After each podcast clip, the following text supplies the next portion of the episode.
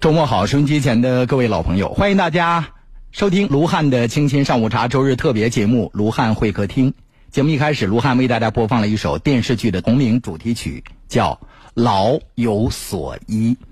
那据不完全统计，到二零二零年的时候，中国的老龄人口将接近两亿呀，有这么大的庞大人群。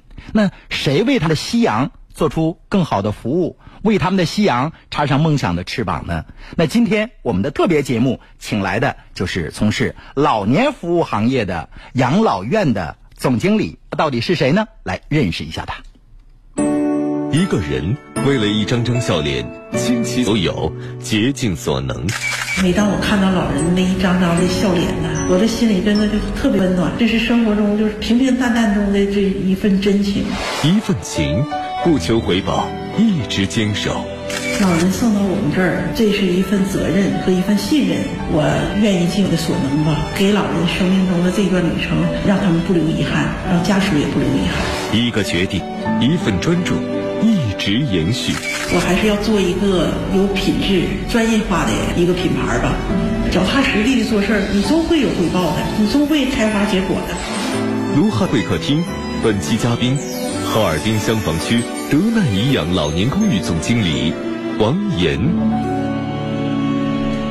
刚刚听了他的同济声，相信大家也知道了。今天我们请来的是哈尔滨香坊区德奈颐养老年公寓的总经理王岩。在正式的请出王总之前，我跟大家形容一下啊，坐在我面前的这位嘉宾，他什么样？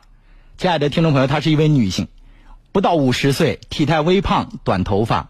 从他坐到直播间那一刻开始，就是面带微笑的，让人感觉到非常的亲切。说她是一位女企业家，说实话，我觉得倒不特别像，更像是一位邻家老爸老妈的女儿，一直围绕在父母膝下，非常孝顺的女儿。哎，王总，我这样形容您，您同意吗？呃，在我心里，我那个那些老人就是我，跟我的父母一样。嗯，因为我这个年龄，我的父母如果都在世的话，那么也都是像他们那个年龄，所以我从来没想过做有什么宏大的理想，做企业家。嗯，真的就想做点事儿。我看到您在说这番话的时候，眼睛里噙满了泪水，是什么让您此时此刻内心特别澎湃呢？啊，因为一说到老人这块儿，嗯，我的眼前浮现的全是我们院里这些，在我们心里我们都管他们叫老宝贝儿吧。嗯，有时候开玩笑，我们日常里也是跟这些阿姨和这叔叔们，就是都跟他都管他们叫，呃，是我们的开心果老宝贝儿。嗯，所以刚才我听到那个这这些话吧，就是老人的身影就都在我眼前浮现，而且就是建院一年多以来，我们迎进了好多新老人，也送走了若干位老人。嗯，所以这个你这个音乐一响起吧，我这心里就感情就好像挺 比较激动。特别激动对。换个角度说，这三十多位老人，你当成自己的亲生父母了，是不是？确实是。那现在咱们调整一下情绪，今天我们请王岩播客卢汉的会客厅，就是想跟大家说说这个事业好不好？来，接下来让我们调整一下情绪，用热烈的掌声，有请哈尔滨香坊区德奈颐养老年公寓的总经理王岩，有请。还是要跟收音机前的听众朋友打声招呼。大家好，嗯我是来自哈尔滨香坊区德奈颐养老年公寓的王岩。嗯那个今天非常高兴啊，能做客爱家频道，嗯来分享一下老年人的故事。嗯因为如果要让我说太多的呢，可能我讲不出来什么。确实是，就像罗汉老师说的，我没有那么多的雄心壮志吧。说做企业家，我就是做点事儿呢，我就觉得我心里很安心。嗯，要是谈谈老人的故事呢，那我觉得好像三天三夜都说不完。很多的乐趣儿在这里头。嗯，我们常说这样的一句话，说心生五官哈。今天早晨我刚刚开车进我们台院儿里，我就看我的节目编辑领着一位女士进来了，我猜一定是您。摇下车窗打招呼的时候，映入我眼帘，我第一次见到您。我说心生五官，一个人和善的笑容就会无形的拉近他和被服务的那些人的距离。呃，他是院长，他要负责整个这个养老公寓的运营。当然，他更像这三十多个老人的女儿。那今天我们就来听听王总背后的故事。先说一说王总，您原来是做什么职业的？我原先是金融行业的一名呃职工，就是、啊 一直干了二十多年的银行工作。嗯，哦，就是您打一上班就在银行工作。对，九三年工作之后，嗯，就一直在哈尔滨银行吧，前身不叫这个名字，以前叫哈尔滨商业银行。嗯，我是九三年就入行的一名老员工老员工是。嗯然后在一线做起，曾经干过储蓄、出纳、窗口。快窗口工作。嗯，所以当年的时候就是做服务。嗯，做服务的时候我就有挺多的体会吧。嗯，因为这个做窗口工作那时候不像现在，全是这个智能化的智能化的，全是手工。嗯，那么那时候大家的人的印象中，如果你要是有投资理财的需求，也全部上银行。嗯，那个那个阶段我接触的就是有年轻人也有老年人。嗯那么在服务的过程中吧，我就感触就特别深，因为我就觉得很多客户一开始的时候你可能是陌生人，嗯，但是通过你之间的交流和沟通接触啊，你慢慢会变成朋友。那好多老人可能他办一个非常简单的这个银行的业务，但是他可能表述起来就会复杂一点。有些时候呢，你得不厌其烦的去面对他们。那您在银行工作了那么长时间，心里边没有不耐烦的时候吗？呃，那个年代吧，都是手工。那么来的办业务的老人，有的可能不会写字，有的可能是那个写起来很困难。嗯。但是我们那时候都是有有银行有银行的业务规定，我们不能、可能有些东西不能给他代签。嗯。但是我一般的都是先写一遍，让他照着我写的东西去、去重新再描了一遍。照葫芦画瓢，对应该怎么填，填在哪儿？对，是这样。其实这也跟你日后做这个其他的养老事业是有直接关系的，因为首先你不拒绝老人，你内心是非常渴望跟他们在一块儿的是，不烦他们，是不是？就是啊、其实咱俩是一样的，你像我做这档节目是关注中老年情感的，是吧？那如果说你要烦老人，你做不了这东西，演演不出来。确实是因为演戏呀、你可能演一天或者演一集，大不了你演六七十集，这部戏就跟你说再见了。可能你创造下一个角色了，但一生当中把这一个角色办好，而且是发自内心的做好，非常非常不容易。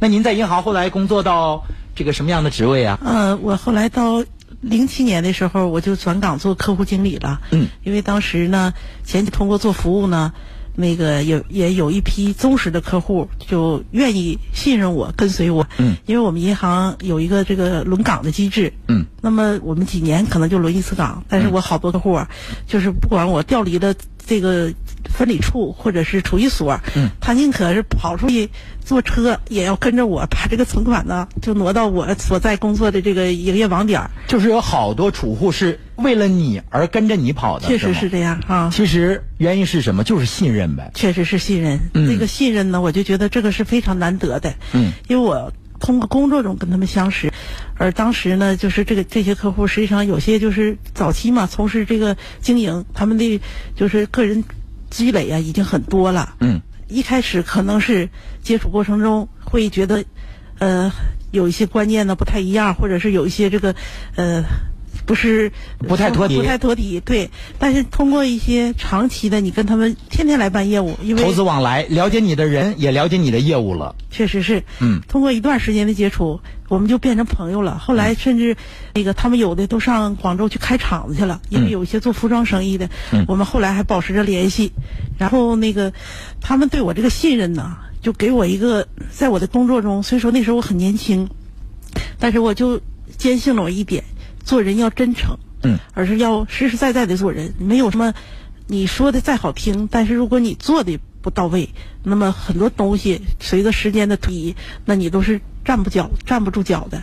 做客户经理，其实你就要为你的客户服务好。对，是客户信得着你。说实话，大家把钱放在银行，一是安全，二就是想让钱生钱。对是这样。但是作为客户经理，不是说所有的都不打眼儿的，你所有的投资都赚钱的，对吧？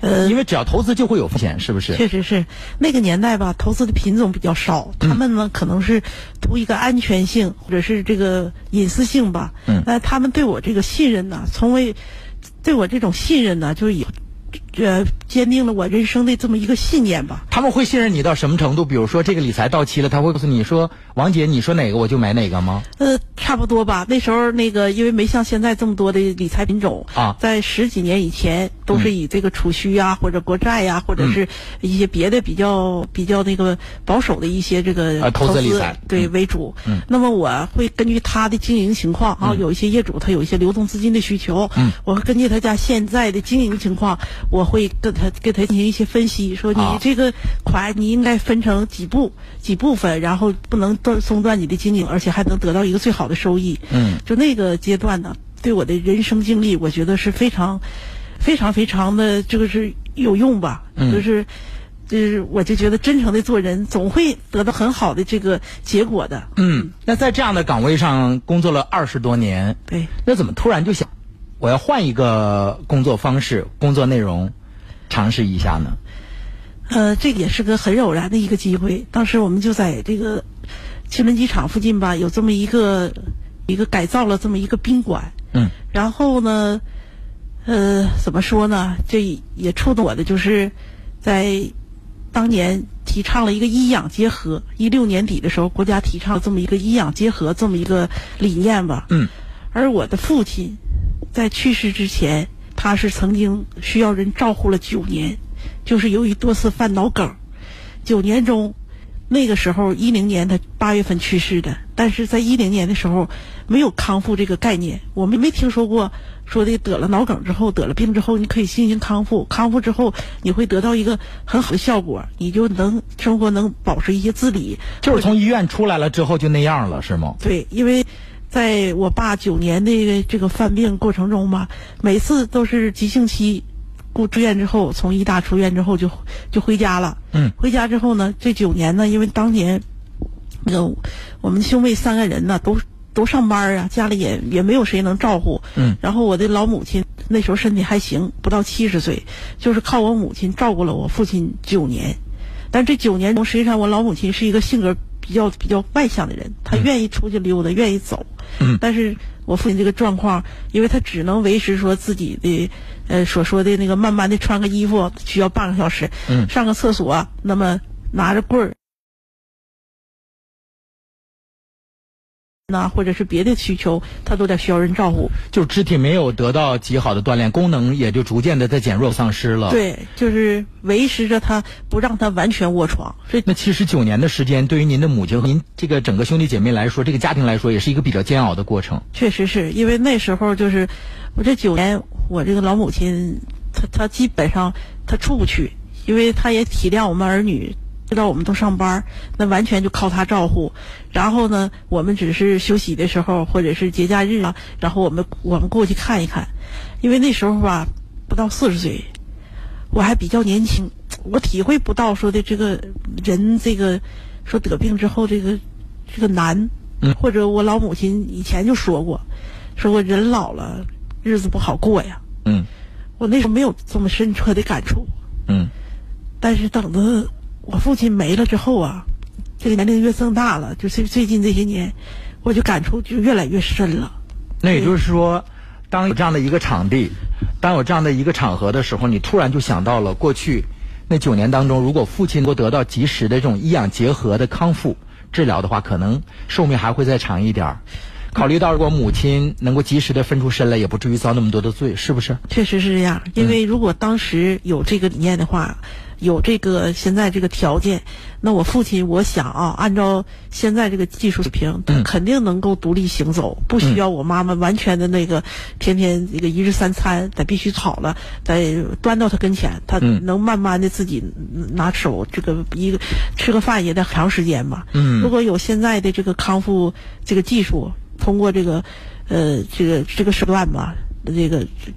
那么肯定会得到一个非常好的一个效果。那么那九年，我想，我父亲一个是他自己的生活品质会提高，他能出去门了，嗯他不需要天天窝在家里，心情就会更好。对，心情会很好。嗯，而那个我妈妈呢，也也会过她自己想要的生活。嗯那么你看她现在年龄大了，她现在的腿骨关节也出现了老年性骨关节炎，那她这个年龄，她想再走的话就很难了，嗯因为她自己没有这个人的照顾，他已经走路走长时间的路，他已经不行了。也就是说，对于母亲来说，非常关键和幸福的九年。对，也擦肩而过了。确实是，就是说，就是由由于父亲的原因，就基本那九年就是在家里来护理他了，全职照顾。对，像我们经常在路上看到说，哎呦，黑龙江这个天气嘛，在极寒的地方，可能导致很多有心脑血管疾病的这个病人发病。有很多人他从医院出来之后就跨框了，是走路的时候那个姿势非常的不美，是其实他无法控制自己。嗯，其实现在我才知道，要从这个心脑血管，比如说脑出血或脑梗、脑栓塞，嗯，他要进行二次康复的，但很多人。不懂这个基本的理念，很多人认为在医院住院就十五天，你就要出来了，是不是？是，出来回家什么样就是什么样了。其实后期的这种功能的训练是非常非常重要的。确实是，现在如果认识到这个问题，那么很多咱东北这个，尤其在黑龙江这个跨框的老人，嗯，经过这个康复，能减少很大一部分。嗯，这个实践就看出来了。我的亲伯父就我爸爸的亲哥哥嘛，他就是三次。这个发病就是脑出血，嗯，他头两次都是后来康复到什么程度？因为他自己会那个设计一些这个锻炼康复的器械什么的，后来他都能骑三轮车，恢复的比较好。那是不是就是自己的切身经历，让你跟这个养老这个夕阳的产业有了交集？想到父亲，想到母亲，所以您就想，我不妨在这个国家的大政策方针指引下，从事一下这个老年公寓的筹建和建设。那后期。从有粗这个粗具规模的想法，到后来把它建成，其实也是蛮坎坷的吧？哎呀，这说心里话，当时没想到这么多困难和复杂的这个过程啊。都什么困难？呃，一个是这个前期这个。办手续的过程中，也是因为国家有一些要求嘛，哈，那也必须规范的做。那么，它跟开个食杂店、菜不一样，不一样，因为你会有很多前车之鉴。你到这儿来，这个怎么办？A、B、C、D 就可以了。但办一个医养结合的养老院，那我估计审批得有很多要求的，是吧？对，嗯，民政局是负责我们养老公寓的审批，然后我那个康复医院呢是危机局。哦，这两方面，两方面的审批啊，因为咱们这些老人呢。多数他都是退休的这个职工，都有医保，嗯，所以我那个必须得把这个卫生局这个手续办下来，嗯，然后让老人能启动医保，真正实现这个医养结合，而且这个家属呢也能真正的解脱出来，嗯，因为我这边收住的老人有很多就是从那个呃医院转出来之后，他想康复，但是康复是个漫长的过程，嗯，黄金期就是三到六个月，而这个常年在医院里头，你得陪护。或者是你雇这个护员，那么费用都很高，很多家里确实是短期都可以，你个把月呢，可能儿女啊或者亲戚朋友都能帮忙。嗯。但是这个康复三到六个月，甚至还有一年两年呢。那换个换句话说，是就是那个现在在您这个德奈颐养老年公寓，它康复可以通过医保来减轻自己的负担，是吧？对。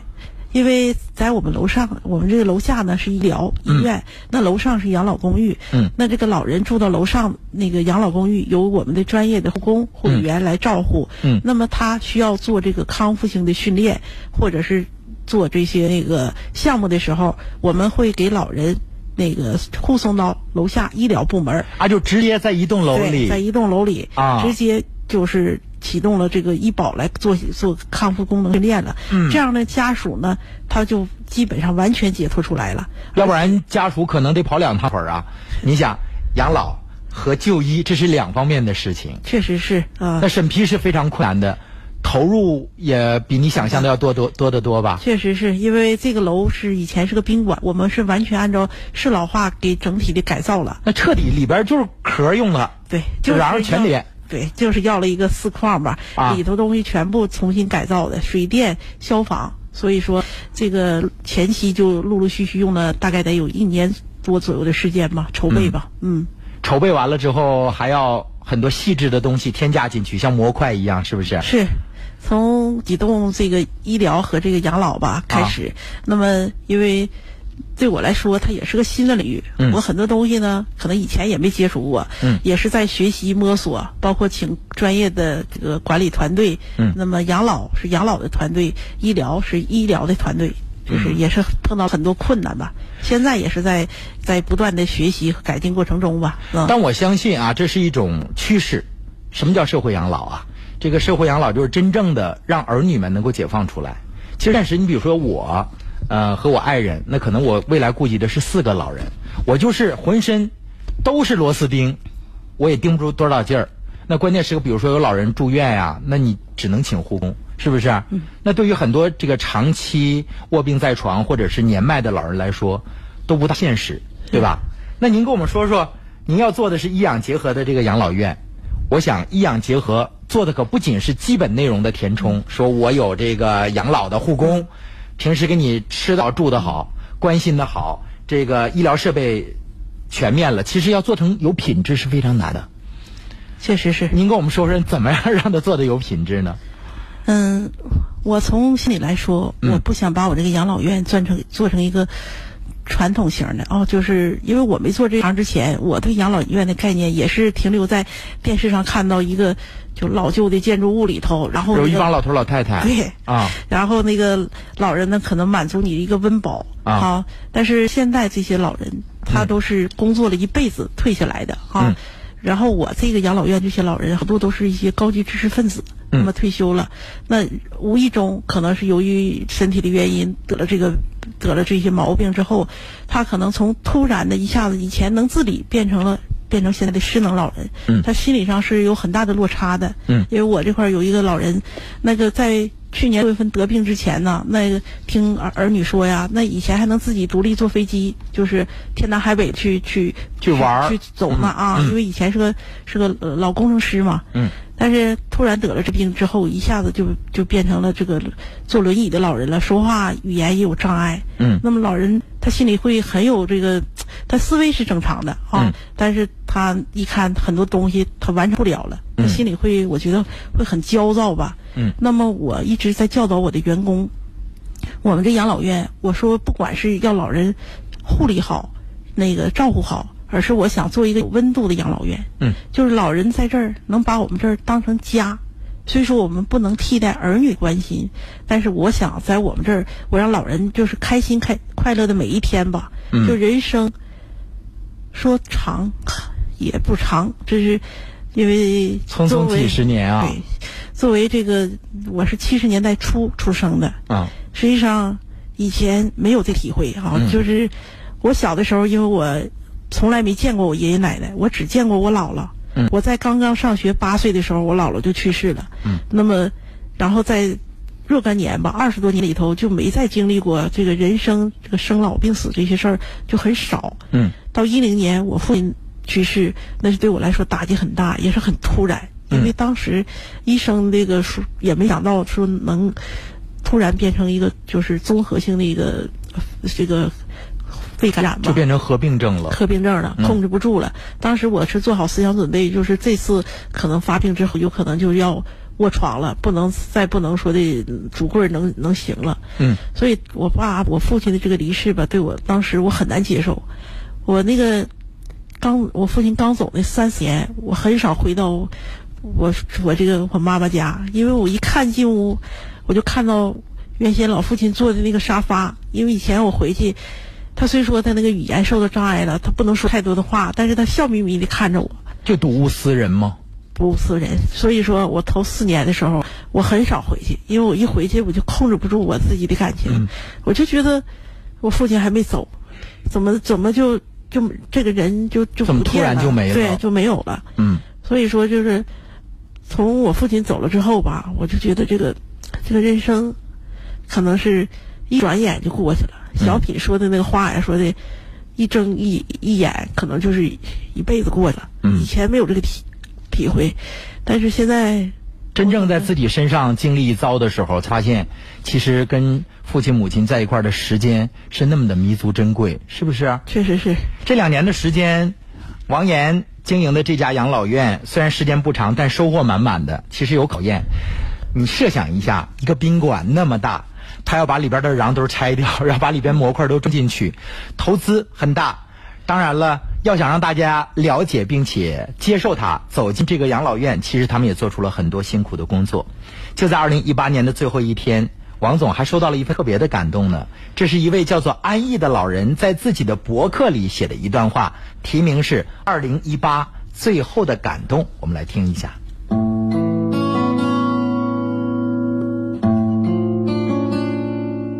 养老院，这个我一直不能接受的名字。自从老父亲来到这里，他就成了我牵肠挂肚的所在。今天来到德奈，看到的是明亮、干净、温馨的环境，和蔼可亲的工作人员，开心快乐的老人，之前的一切担忧和顾虑全都烟消雾散了。当王总知道我远道而来，担心我住在外面诸多不方便，他建议我可以吃住在德奈。他说。我理解做女儿的心情，恨不得二十四小时陪伴在父母身边。我被感动的哭了，瞬间感受到了家的温暖。父亲有了一个大家庭，谢谢您，王总，谢谢德奈。这是一个老人的女儿写的一篇二零一八年的博客。其实他表达了他当初的最真实的感受。一开始说：“哎呦，这家养老院行吗？医养结合到底靠不靠谱？”到后来，他老父亲住进去之后，他也跟着来了，了解到了实际情况，所以他写了他二零一八年最后的感动。那在我们的记者去采访的时候，就是写博客的这位女士也在医院陪着老人呢。来，我们一起听听现场的采访。我老爹他以前他不爱笑，也不说话，现在呢他有笑模样，都能笑出声来，有时候还跟大家沟通，能说话。问他这里好不好？他说好，我说好在哪里？他说不寂寞。这个也就像老爹的一个新家一样，没有血缘，但是他盛世起的一种这个关系。亲爱的听众朋友，就是这样一个善良的女士，在中年的时候重新创业，她创办了哈尔滨香坊区德奈颐养老年公寓。今天她做客我们的直播间，她叫王岩。一个善良的人要想从事一个给人温暖的职业，其实也会同样遇到挑战。不是所有成功的人士都一帆风顺的。那接下来的时间，我们会继续跟王岩说他的创业经历，说他的过往。亲爱的听众朋友，我们短暂的休息一下，进一段广告，三分五十一秒，回头见。阔步春日华章，凝聚追梦力量。二零一九全国两会胜利闭幕。全国人大代表张子林，我们回去要抓好落实，主要还是产业脱贫，围绕着产业，每户要都有两个以上的增收的产业。同时，村里的合作组织呢也要发挥作用，壮大集体经济；县里的龙头骨干企业也要进行引带。全国政协委员刘明忠。要认真贯彻落实两会的精神，特别是习近平总书记在政协、文艺界、社会科学界的重要讲话，在人大和代表团的重要讲话，把我们的事情做好，特别在解放思想、高质量发展上，为推动我们农家全面振兴、全方位振兴，做出我们应有贡献。沿着总书记指引的方向。汇聚振兴新动能，解放思想，推动龙江高质量发展。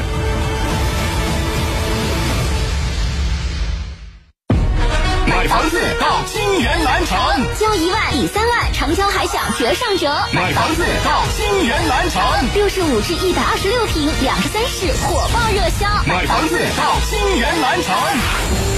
龙广团购最低首付九万六，金源蓝城品质之城，价格低，面积大。泰泰奥莱会展宏博双商圈，品质高，户型全。安家滨城置业相房不是梦，商超百货，水景园林，星级物管，便捷交通，优质教育，配套齐全。龙广团购限时特惠，最低首付九万六，金源蓝城八八九五个六，八八九五个六。如果你咳寒喘，你需要注意补肺。补肺丸，一个用蜂蜜秘制的九克中药秘制丸，补肺益气，止咳平喘，用于肺气不足、气短喘咳、咳声低弱、干咳痰黏、咽干舌燥。补肺丸，补肺治咳喘，全国各大药房有售。咨询电话：零四五幺八八零零六零三七。注意事项，请按药品说明书或在药师指导下购买和使用。国药准字 Z 六二零二零五五八，甘肃省西风制药有限公司生产。该药广审生第二零一八一二零零零九号。补肾健脾、益气活血，就喝虫草双参酒。虫草双参酒，饮珍贵冬虫夏草入酒，配人参。丹参等二十一味中药材，补肾健脾、益气活血，用于脾肾亏虚、气虚血瘀所致的腰膝酸软、倦怠乏力、头晕目眩、肢体疼麻。虫草双参酒，咨询电话：四零零七幺八零九幺九。贷款一万元，日息不到八毛钱。容易借是工行个人信用贷款，无担保、无抵押，线上办理，利率优惠，只在三月。详询中国工商银行。鸿茅药酒提醒您：天气寒冷，添衣保暖。大家好，我叫云南，我坐落于祖国的西南边陲，怀抱湖泊明珠，身披七彩云霞。春暖花开时，欢迎你来看看我。我是高威，四月十号和我一起坐着火车游云南，从湖南张家界凤凰古城到昆明大理丽江石林西双版纳，一路边走边玩，十六天行程起价才三千六百八。名扬国旅抢位热线八七幺幺三个六一个五八七幺幺三个六一个五，坐火车游云南，我们出发了。听高威的口播宣传，你能够感受到他兴奋的心情。龙游云南呢是一个十几年的经典线路了。四月十一号这个团马上就要出发了，现在正在报名。亲爱的听众朋友，四月十一号出发，我们会从哈尔滨出发，行程呢是从哈尔滨，然后呢直往南走到湖南张家界凤凰古城，再到云南昆明、大理、丽江、石林，然后去美丽的西双版纳。十六天的行程不急不赶，专业领队全程陪同，特别适合中老年朋友参加。还有。大话养生的著名节目主持人高威跟大家一路同行，团费不到四千块就可以畅游云南了。八七幺幺六六六五八七幺幺六六六五，名扬国旅呢是我们多年的合作伙伴，也是这次活动的承办方。亲爱的听众朋友，名扬国旅特别赠送每一位抱头的老人啊，团费等价值的经络理疗项目送给各位。说到张家界的山，那一定是雾霭飘渺、如幻如梦的，笼罩着三千巍峨雄峰。其实我最想尝试的是透明的那个栈道啊，古老的沱江静静的流淌，沱江两岸呢是一排排小巧精致的吊脚楼，夜晚灯火通明，这就是中国三大古城之一的凤凰古城。还有，我们还将去西南边陲的西双版纳，去清水洗街的另外。一座中国三大古城丽江古城，七彩云南即将为您拉开璀璨画卷。亲爱的听众朋友，三五好友聚在一块儿喝顿酒没意思，还不如同学聚会来一次长途跋涉的七彩云南之行。那往返是坐火车，三千六百八十元上铺，铺三千九百八十元，下铺是四千二百八十元。旅行社为每一个报名的朋友赠送价值十万元的人身旅游意外险。八七幺幺六六六五八七幺幺六六六五，在南岗区红金街十六号省人大履职服务中心的是一层。亲爱的听众朋友，我们再来说一个大型的公益活动。说人老啊，先老腿，人体一半的这个血管呢在腿上，危险呢就在腿上潜伏。症在预警，严重呢会导致截肢，腿部血管凸起。蚯蚓腿，这就是我们常说的静脉曲张了，严重的会引起肢体溃烂。腿部肿胀、色素沉着，就是下肢下肢的这个静脉血栓在侵蚀，可能也会导致严重的这个肺栓塞。腿苍白、冰凉、溃疡，这是下肢动脉血栓，严重的会导致肾功能衰竭。那下肢的血管久拖不治。容易耽误您的大事儿啊，尤其是影响您的寿命。亲爱的听众朋友，不开刀介入治疗，无痛苦，恢复快，没有并发症。想要保住腿，那介入治疗是首选。老龄办出资一百万，携手黑龙江远东心脑血管医院举办关注下肢血管健康大型公益活动。活动期间呢，针对于患有下肢动脉硬化闭塞症、下肢动脉血栓、静脉曲张、下肢静脉血栓症状的人群呢，免费检查，还可以特殊人群申请五千元的救助金。报名的话是幺三零。零四五幺七六幺幺六，建议大家首先做一个免费的筛查，幺三零四五幺七六幺幺六。借一壶远山黛，绘人生五彩传奇；斟一杯碧螺春，化人生五味杂陈。卢汉会客厅，卢汉邀您讲述咱老百姓自己的故事。欢迎大家继续收听卢汉的清新上午茶周日特别节目《卢汉会客厅》。今天请来的大来宾是哈尔滨消防区德奈颐养老年公寓的总经理王岩。王总，接着聊咱的创业历程哈。刚刚提到了说这个呃，家属对您这个养老院是非常满意的。我能够感受得到，好像入住这个您的这个养老院的，呃，这些住民啊，老人们层次都很高，是不是？嗯，我这个老人呢，多数都是以前从事一些这个专业技术工作，嗯，有有这个农垦系统的工工程师，或者搞地质方面的工程师，或者是搞气象方面的，嗯，呃，都是知识分子居多吧，嗯，所以，我我打造这个养老院呢，我们前期有一个家访，嗯，这个坦率的讲啊，因为这个人人的需求它是不同的，嗯，那么可能儿女的想法也不一样，嗯，我当时。创立这个之初，我就想做了一下细分这个人群。我要做成什么样的？对，嗯。那么我这块收住的老人，我我当时就做了一些定位。嗯。那么我想，呃，我这老人来了，我希望这是一个大家庭。那么老人在一起能开开心心、快快乐乐，能和睦相处；而老人的儿女呢，也能像像那个朋友或者是像家人一样相处。嗯。所以我们有一个家属群。那么老人的每天的实时的一些动态呀，或者我们随手拍一些照片啊，都会发到这个家属群里的。那么很多家属呢，也会跟我们在一起，在一些互动吧。嗯。包括我们开年会的时候，我们考虑到这个老人行动不便，所以我们都就是没上外面开年会，我们就在我们院里选了一个场地。虽说挤点儿，但是我希我们觉得，因为我们这老人嘛，多数都是不方便坐轮椅的，那我希望让他们参加。这样的话呢，老人家属也能来。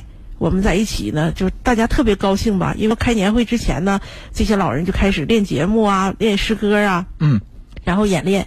因为这我们这些老人呢，他们虽说年龄大了，身体有一定的功能性的障碍，但是他呢，从心里来说呢，这一代的老人是我非常佩服的啊。就是八九十岁这一批老人，七十岁以上，嗯，他们那个思想啊，真的是那个境界很高。就是他们到这个年龄了，我们的老人还总说。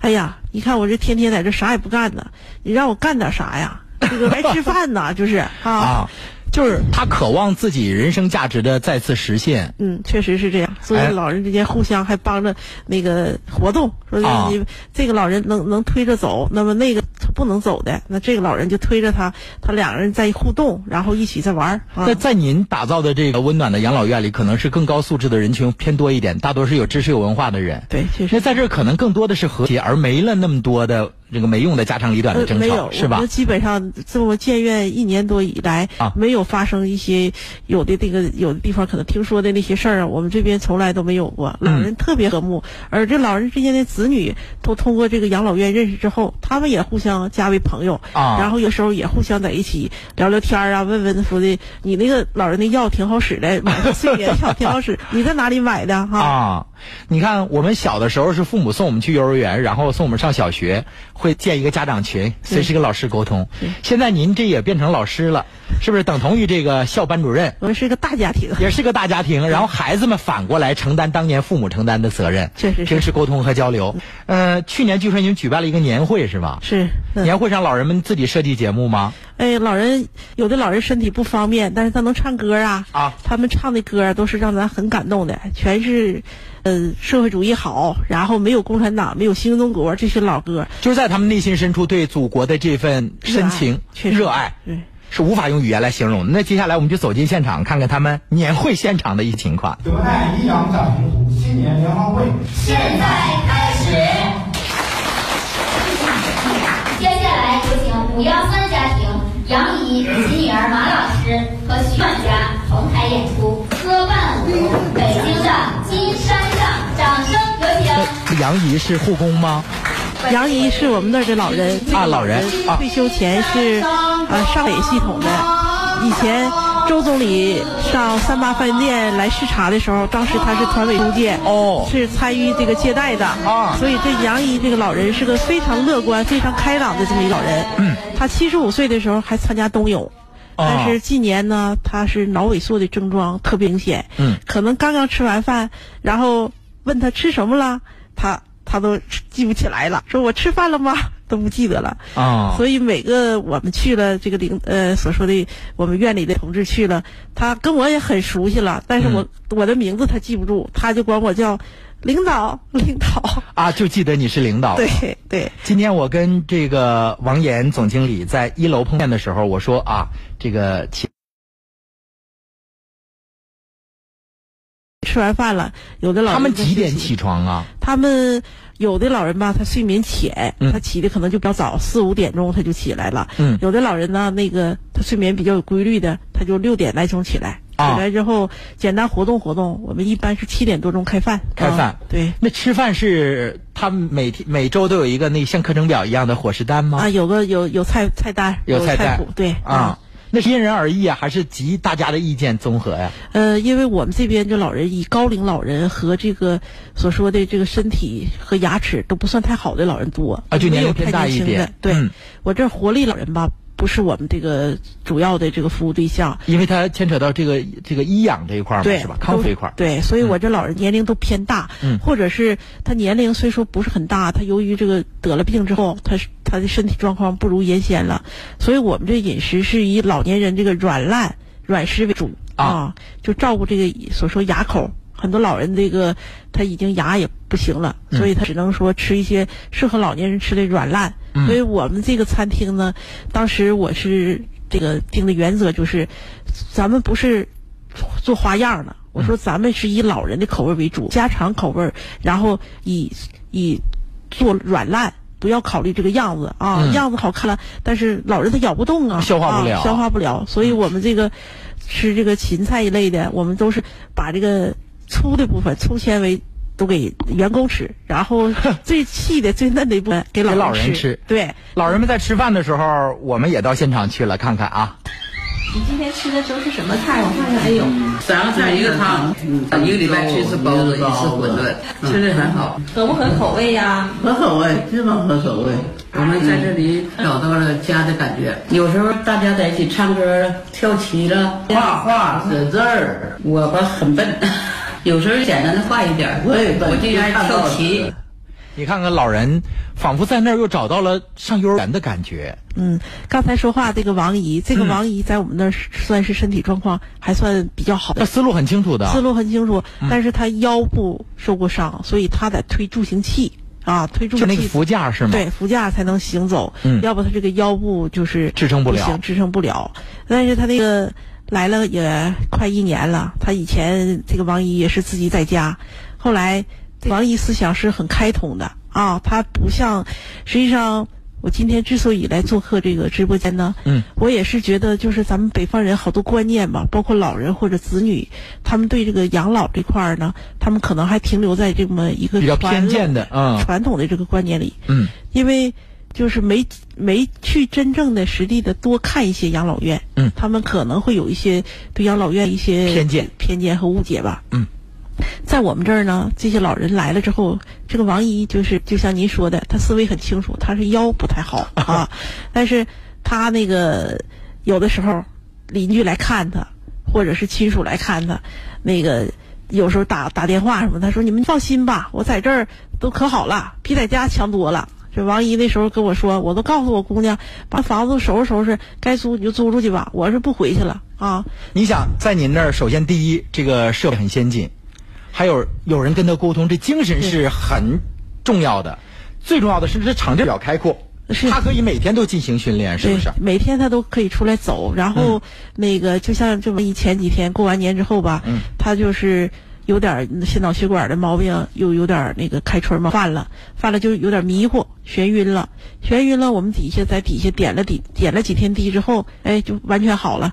他就说：“你看，这我儿女什么的也不用来照顾我，这多好啊！你你不用给儿女添麻烦，因为他要是上别的地方要一住院或者或者是这个再去治疗，哎，孩子们都上班，你说老人呢？现在这些老人，我都知道，从心里发自内心的心疼儿女，不愿意给儿女添负担、添麻烦。对，嗯、但是身体的状况又决定了他们很多事儿呢，他自己又不行了，就完成不了。其实钱不是最主要的原因。”最重要的是时间，儿女们确实压力也很大，是不是？是是这样。那在您这个养老院里边，压力也很大，是不是？是是这样。那在您这个养老院里边，那个几个工作人员负责这个老人呢？你比如是他们是有一对一的这种面对面的服务吗？还是怎么着？嗯、你比如说，你你像老人一般住单间还是双人间的多呀？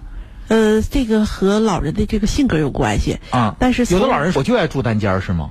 啊，这个吧，实际上从我们院方的角度呢，我们一般的觉得老人要是性格好，我们不太建议老人住单间，因为上养老院的目的最。最根本的吧，要解决老人的这个孤独和寂寞的问题。嗯，那么他住单间呢，除非他那个性格他比较可能是个性喜静，对他喜静，他那个聊天啊，或者是这个所说的这个呃愿沟通的啊，他他是喜一些静的活动。那么他可能愿意独立的空间，要不呢那个我们愿意让老人住到一个有有伴儿的吧，所说的有伴儿的这么一个房间里头，他们就天天能聊天儿能说话。然后还能跟别的屋的老人串门儿包括我们的有些老人，他那个一启动了医保了，他要住院了呢，他可能是住几天院了，然后回来的时候呢，这个各个屋的这些老人都去看望，都去都去串门去了啊，就看看说你回来啦啊，放心养着吧，真的就是呃，就像一家人一样嘛。嗯，我前两天讲述了一个日本的几个老太太的故事。就是那七八个老太太，他们都一辈子因为事业的忙碌嘛，阴差阳错的都没成家。嗯。然后后来他是好朋友，说那咱们这样吧，咱们就租了一个楼，成为公寓里的这个住户，都住在一个平层里面。嗯。他们是呃每天啊都会固定的时间找一个适合他们所有人聚在一块儿的一个空旷的地方聊聊天。其实对于很多老人来说，晚年的这种孤独是无法用语言来形容的。包括在我的节目当中，有好多老人说。我到不到城里跟儿子一块儿住？其实他内心是非常渴望的。现实的问题是，儿女不一定有时间陪着你天天在一块儿。确实是这样，是吧？嗯。那好多老人现在意识观念也在发生转变了。他们能够到这个德奈这个养老公寓去，其实就证明他们已经往前迈出了一步。儿女们都上班了，老人们很孤独，但是在那儿老伙伴们他有共同的话语可聊。对。有可能就说这一个菜，他就能说十分钟、二十分钟，围绕这个话题延展出很多这个话题量来。但是在家呢，他只能看着电视，听着广播，所以老人是非常孤独的。那您为这个养老院从筹建到运营付出了这么多，在别人的心目当中，您算一个事业有成的女士？我不这么认为。嗯，我还是就是咱们进台里刚才我说那句话，我从来没想，呃，做成说所说女强人、女企业家，因为我的性格类型吧，也不是那类的。但是我这人呢，因为从小就是从工作吧，在银行工作，嗯，那么银行的工作就养成我一个习惯，嗯，那么做事儿就要踏踏实实做，要认真去完成每一件事儿，嗯，就这种工作习惯呢，就伴随我这一生吧。做什么事儿吧，比较愿意较真儿，要较真儿，对，要较真儿，很细致，是，这一较真儿一细致，有些时候啊，会让自己很累，是吧？确实是这样，所以我听说您从这个正式运营到现在，其实蛮跋涉的。一直在自己往里垫钱是吗？是，确实是，因为这个行业吧，我总觉得不同于一般的这个所说的商业行为吧啊。嗯。我我觉得要是想赚钱，或者是说你想做什么，把它看成一个生意，我不建议做这些行业。包括我这边录用员工的时候，有的时候我在场，我可能也会跟他们聊一聊啊。一是我会聊你那个喜欢老人吗？首先我会问他喜欢老人吗？哈。他要是说这个家里有老人或者愿意跟老人接触，那么他可以从事这行业。再一个，我会提示他们，如果你要是以赚钱为你们第一目的的话，我不建议你从事这个行业，因为这个行业它不是一个赚钱的行业，也不是一个生意，不能把它当生意做。嗯，因为它是一个良心工程吧。嗯，这个良心工程是什么？就像就像说的，咱们父母给儿给儿女选这个托儿所、送幼儿园一样。那么他老了，现在就变成老小孩了。我们这个跟着这些阿姨，有时候我们开玩笑，就是就他们老宝贝儿嘛。嗯，他们也乐呵呵的。那么他老了的时候，他们的心里是很纯净的。那么儿女给他们选择一个地方送进来，这是多大的信任呢？嗯，那你信任的话，就是把这一份重托。托付给你这个院方了。从另一个角度来说，人生我不说吗？还是很短暂的。嗯。很多东西是不可预测的。嗯。那么有可能这个突发一点什么意外的疾病啊，或者有什么主别的状况啊，他自身因为他本身带着多种疾病，那么有的时候可能前一刻还很好，那么不不知道多长时间之后，你这个这个人就会永远的离开。嗯。那么我想啊，就是如果进到我们院的老人。那大多数吧，可能身体也都是自己都知道有一些毛病。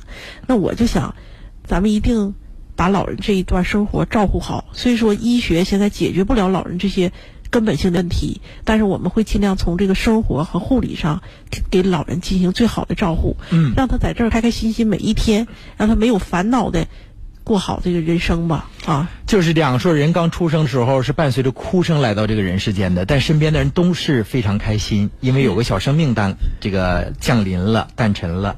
但是人到老年的时候，其实这段日子是比较难的。难现在倒不是说这个物质上有多难，因为随着我们国家的逐渐富强，你发现老百姓的腰包都很鼓了。最重要的是陪伴，呃，孩子们有自己工作上的事儿、家庭上的事儿啊，就牵绊着。这是您代替很多儿女们尽了这个孝道。非常可惜的是，就是您父亲在世的时候，自己没有意识到这一点。那时候感觉好像，那父亲的生活就是跟其他的那个父亲叔叔伯伯们差不多，对，也没有什么感觉到亏欠的地方。但现在回过头想一想，医养结合其实可以让老年老人安晚年的时候少遭点罪，是不是？少遭罪，再一个他能有一个有尊严的吧，或者是有品质的这么一个这么一段的生活。嗯，因为尤其这些失能的老人卧床之后，那么可能他的意识也不是很清。那有时候在家里，确实是他那个护理上和这个专业的程度上那不一样的，不一样的，不一样的。我们前两天我我那个进房间的时候，我们有个有个行署啊，他家这个大哥在这块呢，他的儿子在这儿。那天就我我们简单的聊了两句，哎呀，他说的这个行叔卧床十年，卧床十年，一共换了十二个保姆，然后他说了，早发现你这个地方就好了。他这句话吧。我觉得就是对我触动很大，因为我这人不太会做一些就是所说的这些表面上一些宣传的或什么，但是这些家属对我们肯定啊，我就觉得这个是我最大的一个安慰。嗯，因为这个行书来的时候吧，他的状况和现在就完全是两个样。那时候就基本上就天天躺在床上在睡觉，但是现在他能坐到轮椅上，我们经常给辅导老人区域，然后跟着老。时候会回应你，我们问他什么，说邢叔啊，你好吗？他可能会蹦出一个好字，那这个就是对家属这就是进步了呀，确实是，他就非常高兴，他的状态呀，还有这个这个呃，这个神情啊，哈，家属一看，那么和以前他他因为他有对比嘛，嗯，他所以他那天那那个邢大哥说，哎呀，早发现你们这地方早送来就好了，就是啊，这个。真的，我心里特别安慰呀！啊，呃，您进行过市场调查吗？像医养结合这样的养老院，现在在哈尔滨多吗？呃，我说的要是民营企业呢，我家可能是第一家。嗯。那么如果公办的呢，也有几家，嗯，就是像省电力医院呢，可能也也也从事这个方面的。但真正能够，呃，把字面上的这个医养做到实际当中，其实是非常非常难，非常难的。嗯嗯。就像我们常说说这个，你看这个月嫂。嗯，为什么工资高？因为孩子刚出生的时候啊，他比较脆弱，所以他需要操神。那人到老年的时候也同样是这样的，他跟普通的那个住院患者说骨折的呀还不一样。有些时候他就像刚出生的孩子一样，需要付出格外的精力。刚才提到了说，现在运行一步一步向好，但一直还在往里投钱。是，没想过说在某些方面降低一下标准吗？比如说吃的方面。这个我没想过，因为我我既然做了这个事儿吧，从我的人生履历来说，啊，我觉得，那么这前几十年，那么就是我做人都已经有个标准了。那我后半生我要再坚持做这个事业，那我不能降低我做人的标准。所以这个好多人就问我，你这个名字，你们这个院方这个名字为什么叫取叫德奈德奈？很多人很奇怪啊，就好多人问我，因为这个名字当时我们起的时候呢，也是德为什么放在前头呢？一个是我们做人做事儿，就是我是首先包括。我们一起合作的伙伴也是要把这个这个德行放到第一位再做。嗯。啊，用人标准，包括咱们这个后期的这个做事儿。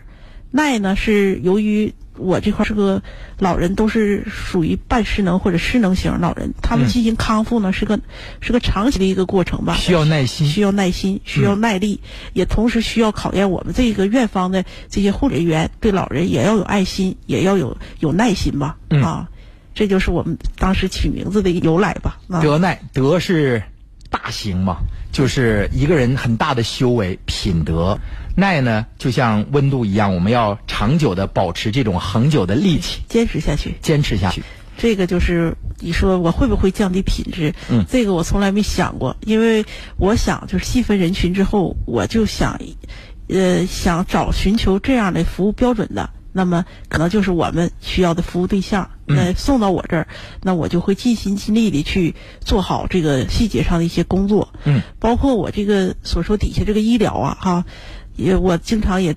跟我们的管理团队呀，也是医护人员说，我说这后头，咱们这后头背负的是一个家庭，那么有可能这个患者啊，哈或者老人，他要是重新站起来了，能够生活自理了，你是对这个一个家庭的一个完全的一个解放。嗯，但是如果由于这个呃治疗有有问题，或者是。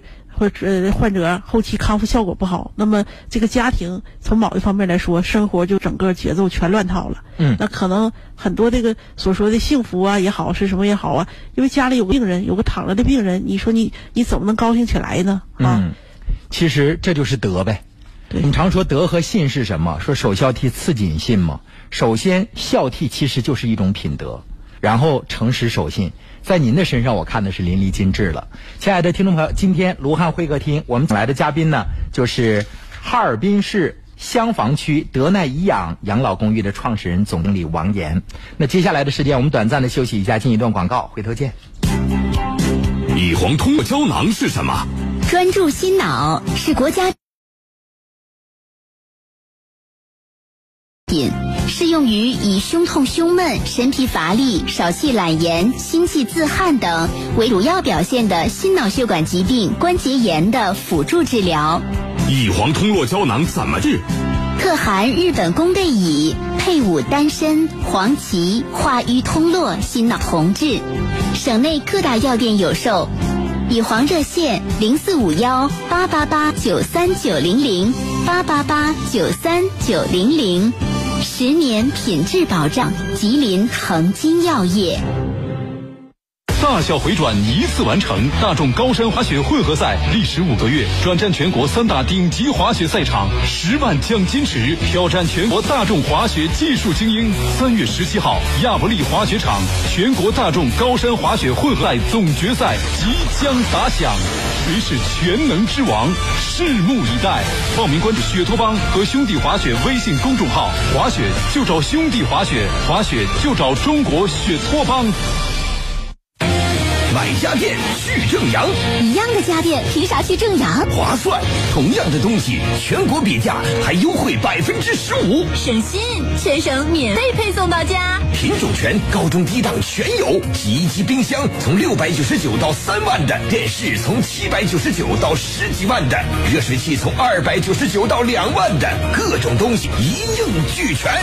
三月十五到十七号就到正阳物流园。鸿茅药酒提醒您：关爱父母，常回家看看。上午十点，做事效率最高的时段，别懈怠，忙碌起来吧。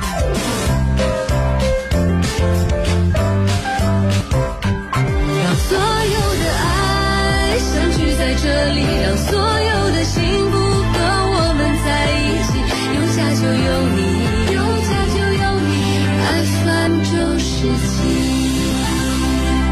好，我们一起来关注一下身边的阴晴冷暖。今天是三月十七号，星期日。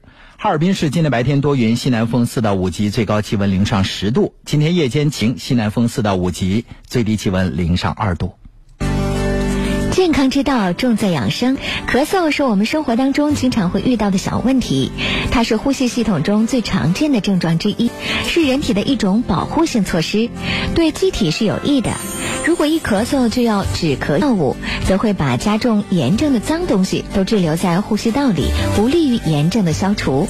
提醒大家，出现咳嗽的时候啊，应在保暖的同时补充大量的水分，同时避免胡椒、洋葱等这些辛辣食物刺激到呼吸道。如果频繁的咳嗽还伴有发烧、胸痛、体重减轻等症状，要立即就医。爱家气象由皇氏益寿强身膏冠名播出，《黄帝内经》云。气血不和，百病乃变化而生。气血是人体脏腑经络、形体官窍进行生理活动的物质基础，而气血的生成及代谢又都依赖于脏腑经络、形体官窍的正常生理活动。黄氏益寿强身膏，补气养血，滋补肝肾，养心安神，强筋健骨，健脾开胃，用于治疗体虚气弱、食欲不振、腰膝酸软、神疲乏力、头晕目眩、失眠健忘、年老体弱。黄氏益寿强身膏咨询热线：四零零六零八六一二三，四零零六零八六一二三。乙黄通络胶囊是什么？是用于治疗心脑血管疾病的国药准字号药品，适用于以胸痛、胸闷、神疲乏力、少气懒言、心悸自汗等为主要表现的心脑血管疾病关节炎的辅助治疗。特含日本宫贝乙，化瘀通络，心脑同治。乙黄热线零四五幺八八八九三九零零八八八九三九零零，十年品质保障，吉林恒金药业。如果你咳痰喘，你需要注意补肺。补肺丸，一个用蜂蜜秘制的九克中药秘制丸，补肺益气，止咳平喘，用于肺气不足、气短喘咳、咳声低弱、干咳痰黏、咽干舌燥。补肺丸，补肺治咳喘，全国各大药房有售。咨询电话：零四五幺八八零零六零三七。注意事项，请按药品说明书或在药师指导下购买和使用。国药准字 Z 六二零二零五五八，甘肃省西峰制药有限责任公司生产。该药广审生第二零一八一二零零零九号。鸿茅药酒提醒您：天气寒冷，添衣保暖。亲爱的听众朋友，一切从头开始，所以说头发对人来说是非常重要的。像小资白领熬夜加班脱发压力大，如果时尚丽人烫发导致干枯断发，帅气小伙子少头发。脱发也会影响相亲。如果您是孝顺的子女，想要帮助父母重返芳华，科瑞斯国际生发帮您挽救消失的发际线。咨询电话是五个八幺幺八。科瑞斯国际生发呢，跟您签署合同，那不仅产品。安全放心，价格也是优惠满满。拨打五个八幺幺八，成功报名参与活动前一百名听朋友可以免费的进行九项毛囊检测。购买可瑞斯国际生发的产品可以享受半价的优惠，同时可以获赠楠木毛囊激活书，还有家庭洗护套装两瓶。五个八幺幺八。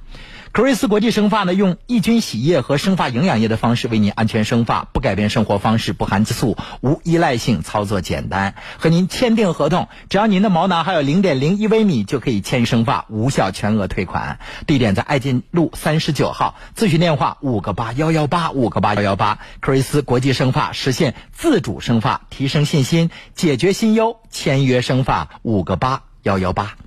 借一壶远山黛，绘人生五彩传奇；斟一杯碧螺春，话人生五味杂陈。卢汉会客厅，卢汉邀您讲述咱老百姓自己的故事。亲爱的听众朋友，欢迎大家继续收听周末特别节目《卢汉会客厅》。今天我们请来的是哈尔滨德奈颐养养老公寓的创始人、总经理王岩女士。刚才我们提到了说。宁可自己现在再多投入一点，也不能够降低标准。正像我们养老院的名字那样，那就是保持我们原有的那种对未来的设想，品德温暖的这个忍耐的砥砺前行下去，是不是？是。哎，说说你的员工吧，因为从组建团队到正常运营也需要一段时间磨合，他们跟你配合的好吗？很好，因为我这边呢还有九零后从事养老的，就是这个这个郑院长。他呢，虽说年轻，但是非常有爱心，就是喜欢老人，所以他从那个黑龙江护理学校毕业之后啊，就一直从事这养老工作。从我建院初期，就随着我这个院里一起这个经历这个成长吧。嗯。呃，我就感觉啊，就是老人跟他就真的就是几天可能没见着他。就会问他说：“你上哪儿了啊？你怎么没来呀？”因为他是一个九零后，是吗？他是个九零后，也是你的执行院长。对，执行院长，他是直接负责养老院这边的工作。嗯，当时可能给他放到这个位置上，很多人也有疑义，认为说的太小了，这么年轻，你你能当得这起这个重任呢？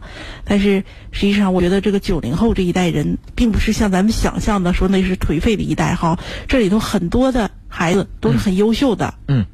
而且他们首要的，他们就是有这个爱心爱心啊，愿意老人在一起，真的，他们跟老人，你看他他每个月给老人会采耳，会给老人有的时候剪指甲啊，哈，就这些这些不厌其烦不厌其烦。甚至我们有的有曾经有一个老人吧，他是频繁的，就是一天，由于他神经性的问题，一天六十多趟上厕所，就基本上几分钟一趟。嗯那护理人员因为当时也盯不住了，因为这人长夜不休息啊，长时间不休息，那他都去进屋里去陪护老人去啊，所以他对老人那个爱呀，我们都看到眼里头。所以我说，咱们就是拭目以待，就是年轻人。他也，咱们也不是说那个不信任，不、我们要给他们成长的机会给他成长的机会。嗯，所以这实践证明，我觉得这一代这孩子没有辜负，没有没非常未来吧，这养老这一代，因为我是七零年呃七七一年的，那么也将近五十岁了，那可能若干年之后，咱们的我们七十年代这批人的养老问题就会交给九零后来管理了啊。嗯，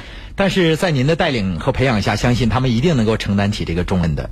那除了像您说的九零后的小院长，还有哪些人让你特别感动呢？啊、我这里还有一个呃钱灿啊、这个孩子呢也不能说是孩子，他他是八零后吧，嗯，他是临他学园艺的研究生毕业啊。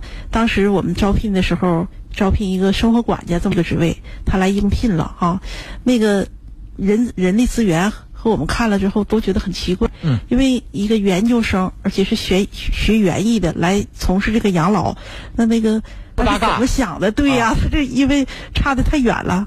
但是我们跟他聊了之后，他就是说我愿意跟老人接触，那个我喜欢老人，因为从事养老这一行业的人人员呢，他都得首先是发自内心的喜欢老人，愿意跟老人在一起。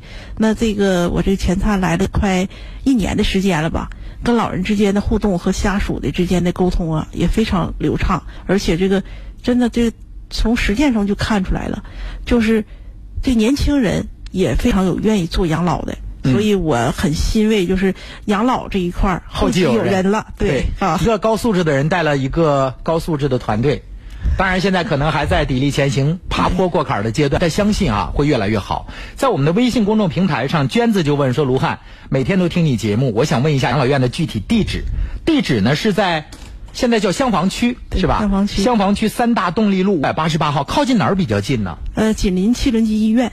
啊，就挨着七轮机医院呢。对对三大动力五百八十八号，呃，大家一定要记好了，名字叫黑龙江德奈康复医院有限公司哈尔滨德奈颐养老年公寓，是颐养天年就在德奈了哈。同时，在我们的微信公众平台还有好多人发来这个微信，我就不一一的回复了。呃，在您的这个心目当中，您虽然入行有点晚，但是一直保有热情。在您的引领下，有那么多的年轻人，现在也是激情满满的，在这个养老事业上大步的向前走。您在员工的心目当中会是一个什么样的人？是严厉的这个总经理，是一个严厉的掌舵人吗？您认为呢？应该不是吗？呃，如果他们对老人这块儿有疏忽，我可能会生气，嗯会严厉一点。对，一般的情况下，我这人生活中是个比较随意、随性、随意的人，就是不是说工作上我可能会较真儿，但是这个生活的细节上呢，呃，我对他们说心里话，我感觉要求的不是特别严哈、但是老人的照顾，他绝对不能不能忽视，对、啊，忽视。我们来听员工心目当中的王总是什么样的人？我是六月份来的，五月份就赶到过端午节了。王总亲自给我们带五彩线、带香包，我很受感触。他每次出差回来都给我们带红包，他心里这是我们的工作人员，这是老人，老人，他有一种自带的威严，但是呢，他又会呃，这是员工温暖。对于我工作上来说，就是不能打一丁点儿折扣的。既然选定了这个事业和行业，尤其他又这么热爱，这就比较特殊了吧？这个比较特殊。是您先生，对我家先生。应该的，无论是从生活上还是事业上，都要给他坚定的信心，给出他一个坚强的后盾。这样呢，就能够使他能够在心理上放下压力。当初先生同意你入这行吗？呃，这个是我们俩共同商议的决定吧。嗯。实际上这里头还有一段小插曲。嗯。也促使我那个最后从事这个职业。嗯。一个主要是一个我父亲的原因，再一个就是一五年的时候，实际上我也曾经得过一场这个这个疾病吧，也曾经体会到。是哪方面呢？就是这个脑梗。哦，你自己住院了？住院了。当时也就是像这么一个交谈话的一个场合，然后突然感觉是身体的一一部分吧，胳膊或者不太腿。受用了。对，就就是麻的感觉，嗯，就特别及时的上了群力的一大分院，嗯，然后住的院也点了那种溶栓的巴曲酶那个那个药物，嗯，然后就恢复过来。但是在病床上的那个头一天的时候，实际上我的思想是清醒的，但是那个身体不受你的支配，所以我我特别理解这个病人的心情。还有就是说，躺到病床上那个无助的时候，把所有的这个希望都寄托到这个医生、医院，这个那时候那种渴望吧。嗯因为我也知道，如果你要是治好了，你可能你就什么事儿都没有了。但是你要是如果留下后遗症，那你可能就变成了所说咱街上那些挎筐的老人或者身体不方便的那些病人了。嗯因为这个病吧，现在越来越呈现这个年轻化了。嗯，从我这医院去年下半年开始，三四十岁高。发的也比较多。哎，好多啊！嗯现在我们收治的医院这个患者里头，就有四十多岁、五十来岁的、嗯啊。实际上他他年龄真不大，但是他发病好几次了。嗯有的可能就得需要助行器这个前行了。所以这块儿吧，真的就是医者仁心这个，就所说的这个德和良心有，嗯做这一行啊，做养老啊，他俩都是一样的，一定要放到第一位。嗯，有了那么多自己内身亲自的感受，所以才能有了这样的一个想法做这个。对，但相信做起来之后，你一定也得到了家人的莫大的支持，是吧？嗯，是因为很多人都说了，就是说你这是积德行善的，你这是给自己儿女积福报呢，哈。包括从事了这一行之后，我更加深刻的体会到，我老母亲说的这个人老了不容易啊，不好过呀、这句话哈。所以那个这些老人呢，入院之后，因为我们朝夕相处嘛，我天天工作的时间可能比我在家时候要多。那么有的时候我要出差了，就有的时候出去培训学习呀、真的就是看不着这些老人了，就心里像特别失落，就像惦记着。对，就像那个缺点什么，因为我吧就习惯了养成每天都要上这个养老区去转两圈儿，然后白天可能没时间，那么我可能也是晚上也下去。我因为下班晚，我就呃那个各个房间走一走。哎呀，那老人见着我呀、每个老人都跟我聊天儿然后呢，看着冬天天那个黑的早，就一再叮嘱我说的早点回去啊啊，路上开车慢一点。然后他们有点什么吃的呢？哎呀，非得给你一块儿，给你一个小柿子啊，给你一块糖啊，嗯一定要让你吃，因为你把他们当成家人，他把你当成孩子。把我当成他们姑娘了啊。嗯所以就是这些老人们，就像我自己的这亲人一样。嗯，我一出门呢，我就觉得少点什么，所以我们那个大家庭的群里呢，我我要是在外面的时候，我也会经常的去看一看，哎，老人院里的老人今天是什么情况啊？嗯谁是什么状况啊？就感觉，呃，心里才能好像比较踏实踏实啊。亲爱的听众朋友，我们用了九十分钟的时间啊，走进了王岩的养老事业的生活和工作，了解到那么多不为人知的付出的辛酸。在这里，我必须要代表这些老人们的儿女们和他们的家人们对你说一声谢谢。其实你在他们的心目当中就是那个发光发热的太阳，正是有了你，才让他们的晚年生活少了那么多的痛苦。医养结合其实不只是在书文字和概念上，它需要那么多的擎着这面大旗的人自己去付出努力。我也希望我未来能够承担一份责任，将来我也带着我的志愿者，也会走进您的这个养老公寓去，做一些我们力所能及的志愿的活动，好不好？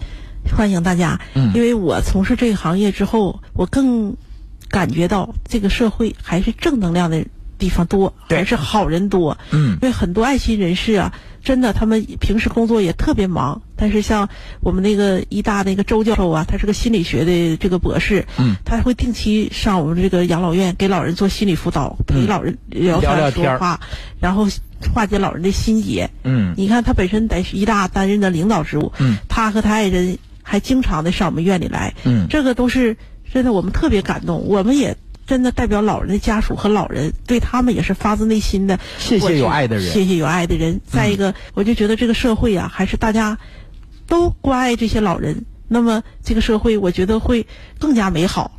再一个，反过来说，这二十年之后，我也就是一个老人了。说的太对了，我还记得在今年的正月十五元宵晚会上，李谷一跟徐子维唱了一首歌，叫《你养我长大，我陪你变老》。其实再过几十年，我们就会成为众多老人当中的一员了。所以在这里，卢汉再一次的发出号召，善待你身边的老人，再一次的为王岩点赞。再一次的谢谢您做客我们的节目，我们有机会再见。最后，我再给您做一个免费的广告。那王岩所带领的这个养老团叫哈尔滨德奈颐养老年公寓，地点在哈尔滨市香坊区三大动力路五百八十八号。再次的谢谢您，祝您工作顺利，好不好？来，我们听这首歌，结束我们今天的节目。